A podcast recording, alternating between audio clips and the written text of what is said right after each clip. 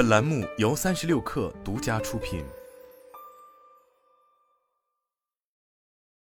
在二零二三年 WWDC 上发布苹果 Vision Pro 之后的半年，苹果终于决定正式发售这款产品，发售时间定在了二月二日，但用户可以在一月十九日开始预定。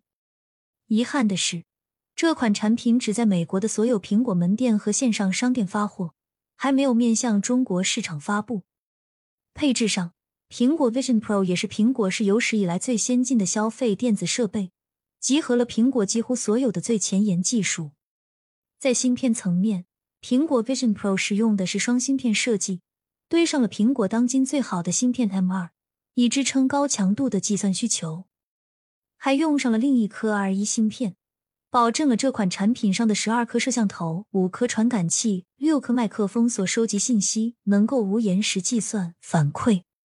在光学和显示方面，苹果 Vision Pro 也沿用了 Pancake 方案和 Micro LED 的显示，进一步放大了长视角 FOV，还大大提升了入眼亮度，实现了单眼 4K、双目 8K 显示的效果。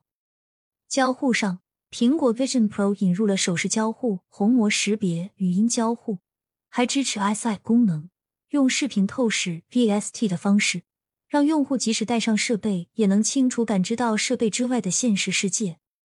这些都是苹果 Vision Pro 在硬件上的亮点，在应用场景上，苹果此前做了大胆的畅想。一方面，苹果 Vision Pro 的定位是生产力工具，可以搭配苹果的电脑、耳机、触控板使用，以提高生产效率。比如，医学生可以用来做 3D 人体教学，设计师们可以借此做沉浸式设计等等。另一方面，苹果 Vision Pro 也定位娱乐设备终端。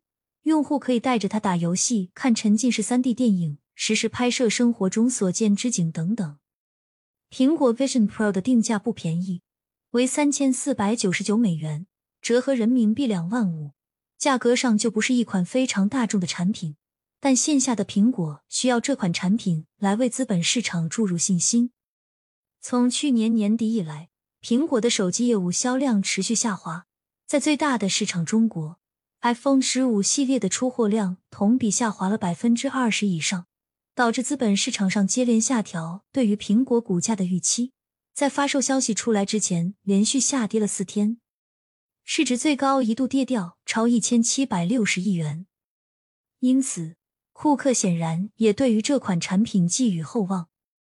库克在推特上发文表示。其革命性和神奇的用户界面将定义用户的链接、创造、探索方式。空间计算时代已经到来。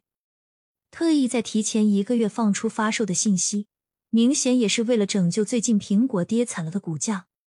而资本市场上也对此做出了积极反应。一月八日，苹果的股价涨了百分之二点四。只是这款产品在后续能否为苹果注入长足的信心？还需要在静待苹果发售之后的具体表现。